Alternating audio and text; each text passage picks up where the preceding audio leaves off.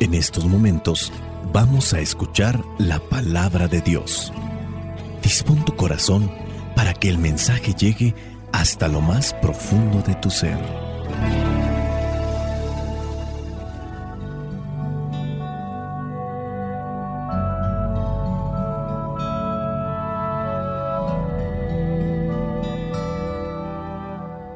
El Evangelio que la iglesia nos presenta para el día de hoy corresponde a Mateo capítulo 18 versículos 21 al versículo 1 del capítulo 19. Dice así, entonces Pedro fue y preguntó a Jesús, Señor, ¿cuántas veces deberé perdonar a mi hermano si me hace algo malo? ¿Hasta siete? Jesús le contestó, no te digo hasta siete veces, sino hasta setenta veces siete. Por esto, sucede con el reino de los cielos como con un rey que quiso hacer cuentas con sus funcionarios. Estaba comenzando a hacerlas cuando le presentaron a uno que le debía muchos millones. Como aquel funcionario no tenía con qué pagar, el rey ordenó que lo vendiera como esclavo, junto con su esposa, sus hijos y todo lo que tenía para que quedara pagada la deuda. El funcionario se arrodilló delante del rey y le rogó, Tenga usted paciencia conmigo y se lo pagaré todo. Y el rey tuvo compasión de él. Así que le perdonó la deuda y lo puso en libertad. Pero al salir, aquel funcionario se encontró con un compañero suyo que le debía una pequeña cantidad. Lo agarró del cuello y comenzó a estrangularlo, diciéndole, Págame lo que me debes.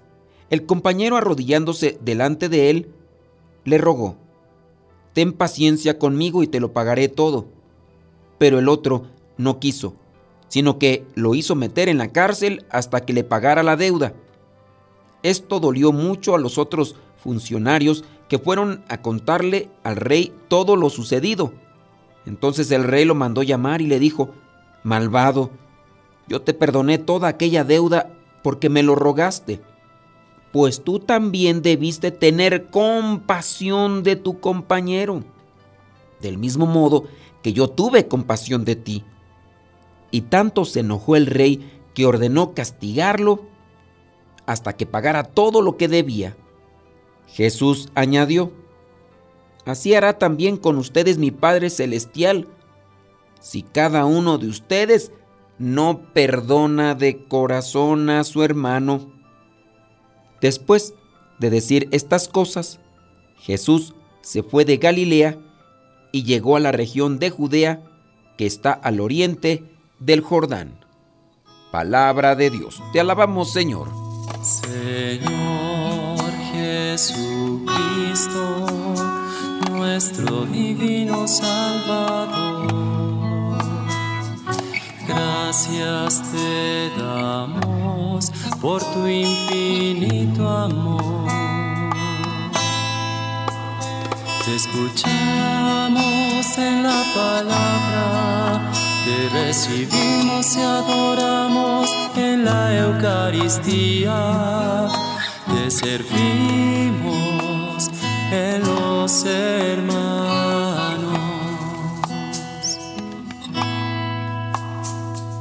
Que seamos misioneros como lo quieres tú,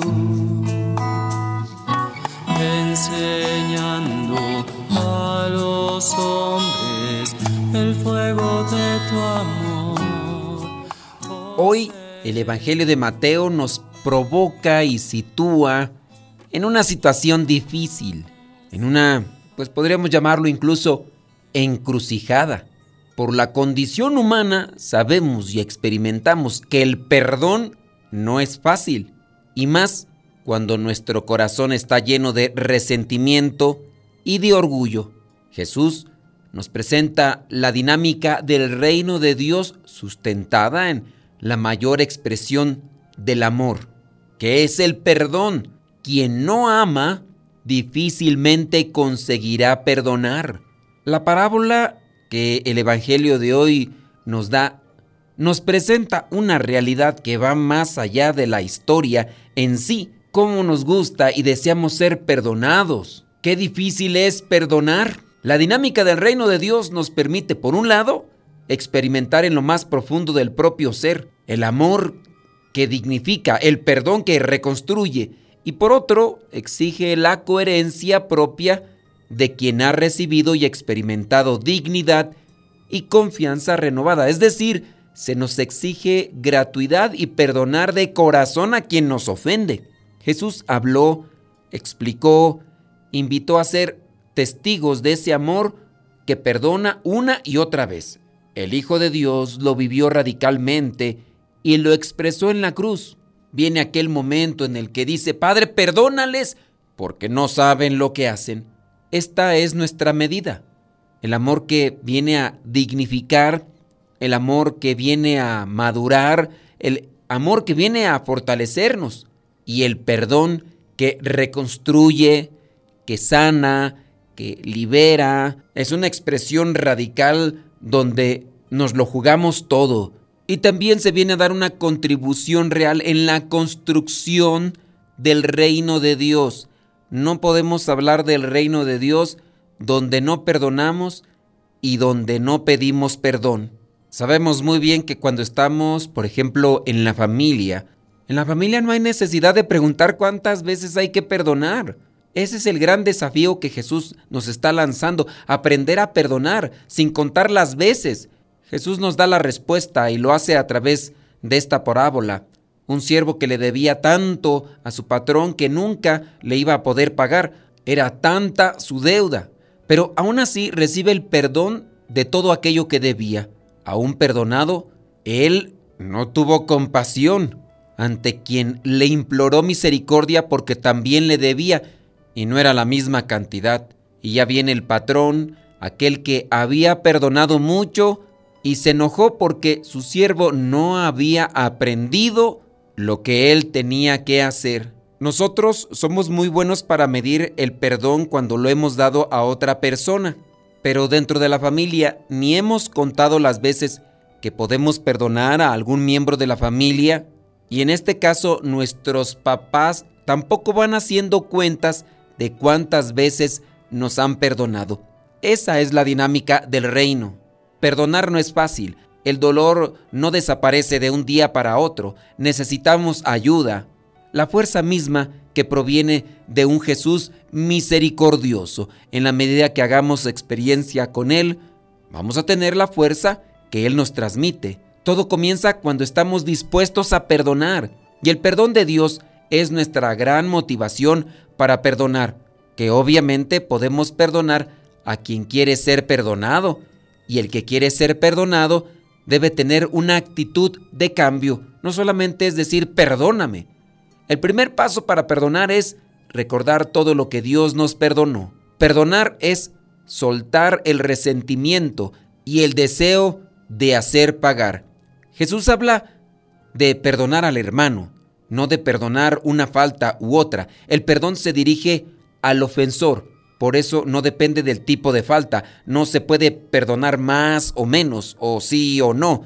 La parábola nos hace volver la mirada hacia la misericordia de aquel que nos perdona infinitamente y nos da la oportunidad de volver a empezar.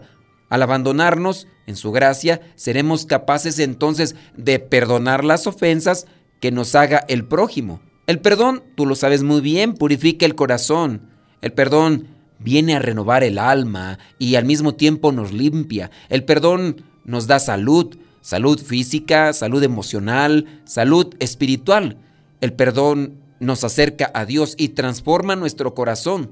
Ese corazón rencoroso y lleno también muchas veces de resentimientos. Y Dios con su gracia lo transforma en un corazón misericordioso. Por eso, cuando nosotros perdonamos, también hay que perdonarnos. Muchas veces nosotros vamos caminando por la vida sin perdonarnos. Cometimos una falta, cometimos un error, y aunque hayan pasado muchos meses, muchos años, todavía seguimos sintiendo dolor de aquello que hicimos. Y en parte puede ser por nuestro orgullo, ese orgullo que nos lleva a sentirnos superiores, mejores, y que a su vez no nos perdonamos de haber tenido una caída, un tropiezo, un error. Cuidado con ese orgullo que no nos permite perdonarnos a nosotros mismos. Acéptate como eres, frágil, débil. Y si fallaste, reconoce tu falla, reconoce tu error. Pide perdón y si te sientes mal porque los demás conocieron esa parte débil, perdónate. Todos podemos cometer fragilidades, pero no todos se arrepienten de ello. Si tú ya te arrepentiste, adelante. Hay cosas por las que tenemos que caminar. Hemos expuesto a los demás nuestras debilidades, así que somos seres humanos. Y Dios es misericordioso. Perdónate. Un hijo que busca ser como su padre busca, por encima de todo, en el corazón. La renovación de nuestra alma solo sucede cuando el perdón es algo divino en la vida, porque humanamente hay situaciones que nosotros no conseguimos perdonar y no perdonamos porque somos de los que nos gusta abrir la herida y al abrir la herida se produce dolor y al producirse nuevamente el dolor revivimos aquellos momentos, aquellos acontecimientos, aquellas circunstancias. Por eso no perdonamos. No seamos pues de aquellos forenses espirituales. El médico forense, por su trabajo, tiene que abrir cadáveres, es decir, personas que ya murieron, personas que murieron en una situación difícil porque tiene que analizar la causa de su muerte para poder así dar a conocer a quien quiere conocer cuál fue la causa de muerte. Nosotros, siendo forenses espirituales, nos gusta estar abriendo las heridas del pasado. Nos gusta estar reviviendo aquellos momentos. Y eso de que nos gusta es un decir, no es que nos guste. Pero ahí estamos. Y por eso no podemos perdonar. Si nos dedicáramos ya a cerrar la herida y enfocarnos en seguir caminando, buscando las cosas buenas, las cosas que edifican y que cultivan, eso sería otra cosa. Hay algunos que afirman que hay acciones que son imperdonables. Jesús no es de la misma opinión. No hay nada, por fuerte que sea, que no sea perdonable y que no debamos perdonar. Jesús lo deja claro en esta parábola el día de hoy. Si Dios nos perdona y siempre tiene la mano levantada para perdonarnos, nosotros debemos de imitarle y perdonar a los demás. De lo contrario, ¿con qué cara vamos a presentarnos a Dios para pedirle que nos perdone?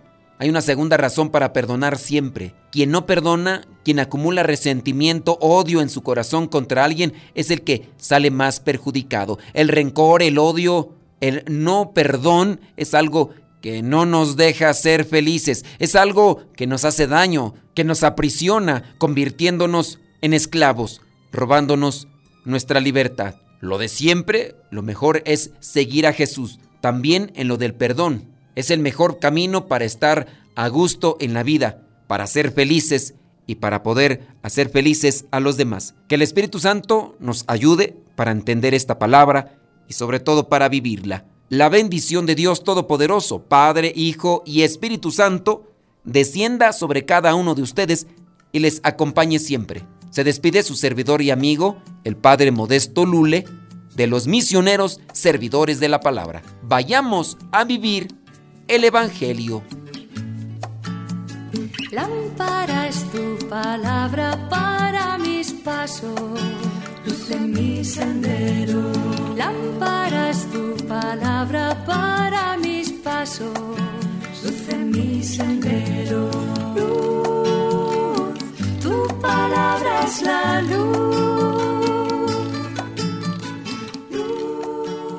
¿Cuántas veces deberé perdonar a mi hermano si me hace algo malo? ¿Hasta siete? Jesús dijo. No te digo hasta siete veces, sino hasta setenta veces siete.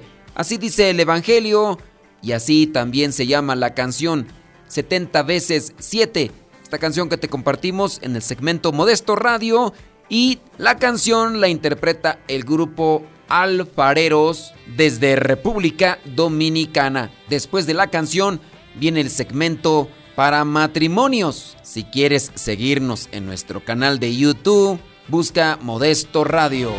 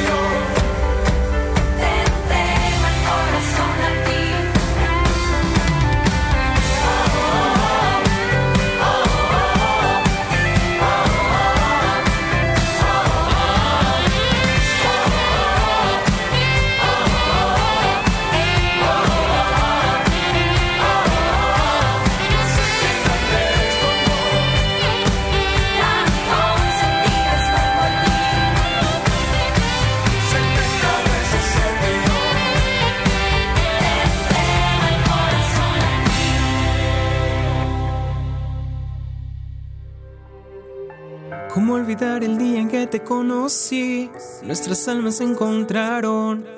Una bella amistad se convirtió en amor. No cabe duda que fue Dios quien nos unió. Desde aquel día no dejo de pensar en ti. Cada detalle tuyo me cautiva. Te convertiste ahora en parte de mí. El podcast En pareja con Dios presenta rasgos de una vida sexual sana en el matrimonio cristiano. Hoy Dios nuestras vidas y nos da su bendición. Dios creó el sexo para ser disfrutado entre el hombre y la mujer en un matrimonio comprometido. El debate tras esta premisa es para otro día, pero entender cómo está diseñada la relación puede ayudar a responder muchas preguntas. ¿Cómo debe ser la vida sexual sana dentro del matrimonio para que el matrimonio sea duradero, sea fuerte, sea sano? Número uno, una relación sexual sana es desprendida, no egoísta. Sí, esa relación sexual sana tiene que ver más con dar que con recibir el esposo y la esposa se enfocan más en satisfacer las necesidades del otro que en cumplir sus propios deseos. Si ambos se centran en el otro, la mayoría de dificultades se superan. El qué hacer o cómo, cuándo, dónde, cuántas veces, esas preguntas se responden, en la mayor parte de los casos, yendo en dirección de lo que el cónyuge quiere. Número 2. Una relación sexual sana es honesta. El esposo y la esposa pueden ver las preguntas del cómo, cuándo, dónde, con qué frecuencia, de forma distinta, pero ambos expresarán con honestidad y amabilidad sus deseos, miedos, frustraciones y más aunque ambos intentan cumplir con las necesidades del otro. Ninguno se sentirá forzado a implicarse sexualmente en algo que les haga luego sentir resentimiento hacia el otro. Número 3. Una relación sexual sana tiene etapas, temporadas. La vida y el matrimonio tienen estaciones, temporadas, con distintas necesidades en lo íntimo, no cada encuentro sexual tendrá el mismo nivel de emoción o satisfacción. Los aspectos más importantes del sexo cambiarán en distintas etapas del matrimonio y esto se podrá conocer en la medida de su diálogo y comunicación. Número 4. Una relación sexual sana es relevante, importante. El sexo no es solo sexo es un tipo de intimidad entre esposo y esposa realmente importante.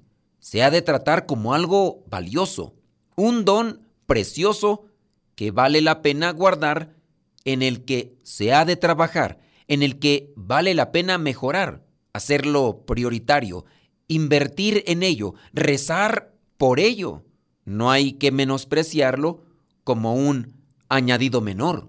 Número 5 una relación sexual sana es regularmente irregular. La vida sexual puede ir cambiando de frecuente a ocasional, de emocionante a confortable, de satisfactorio a frustrante. Depende de la salud física, el estrés de la vida y otros factores. En una relación sana, el esposo y la esposa están comprometidos a unirse físicamente, a reconectar así con frecuencia, pero con libertad, sin presiones legalistas. Número 6. Una relación sexual sana en el matrimonio es exclusiva. Los cónyuges se mirarán el uno al otro exclusivamente, no mirarán a ningún otro lugar para el cumplimiento de sus deseos y necesidades sexuales. La intimidad sexual con una tercera persona está fuera de los límites de una sexualidad sana, pero lo mismo sucede con aquellas cosas que se pueden buscar en videos, en fotografías, y también en audio.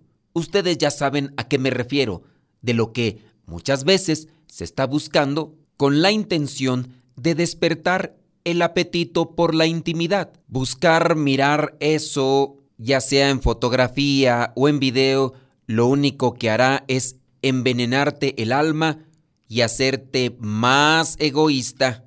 Número 7. Una relación sexual sana en el matrimonio es segura y sanadora. Permite exponerse vulnerable sin ser herido. La relación sexual o su aplazamiento no se usa para castigar, para controlar ni para herir. Que te vean por completo, que te conozcan y que aún así te amen y acepten. Es una experiencia maravillosa y sanadora que sana heridas específicas, principalmente del pasado o las comunes de la debilidad humana. Número 8. Una relación sexual sana en el matrimonio es imperfectamente perfecta. Cada matrimonio es la unión de dos personas imperfectas y lo mismo sucede con sus relaciones sexuales. Como en cualquier otro ámbito de la vida matrimonial, casi con seguridad, en algún momento herirás a tu cónyuge y él te herirá a ti. Por lo tanto, una relación sexual sana incluye el perdón sincero y una mejoría continua. Número 9. Una relación sexual sana en el matrimonio es más que física. El acto sexual es el aspecto físico de una intimidad bien trabajada. Por eso, nunca es solo sexo. Esta intimidad completa incluye amistad, perdón, lazos emocionales, entendimiento mutuo y conexión espiritual. La sexualidad marital completa incluye todas esas cosas. Hay muchos matrimonios cristianos donde el sexo no cumple todas estas condiciones, pero eso no significa que no sea posible. Una relación sana en una pareja cristiana es un asunto de crecimiento, compromiso y gracia de Dios. La lujuria, la depravación en una persona solamente son indicios de una persona realmente egoísta. Si no hay amor, si no hay respeto, si no hay comprensión, si no hay paciencia, poco a poco la relación matrimonial se desgasta, fastidia, cansa y se debilita. Se camina por la vida tropezando, hiriendo y lastimando a cuanta persona se le cruce en el camino. Primero se hieren los esposos, después estos herirán a sus hijos y después a la familia que se interponga en su camino. Estos pasos que hemos compartido para tener una relación sexual sana en el matrimonio se pueden especificar o detallar. Esto debería hacerse en un ambiente meramente matrimonial para que las personas que necesitan hacer un cambio les caiga realmente el 20, como dicen allá en mi rancho. Si el hombre no ha crecido en lo espiritual, se comportará como un animal guiado y manipulado por sus instintos. Busquen la oración, busquen la reflexión, busquen los sacramentos y su gracia, y también un guía espiritual porque recuerda que para llegar a la santidad en el matrimonio se tiene que llegar en pareja con Dios. Cada uno con su propia historia, con sus defectos y virtudes, distintos sueños pero mismo ideal, inmensamente amarnos por la eternidad. Si te interesan este tipo de cápsulas de manera individual, puedes buscarlas en nuestro canal de Telegram.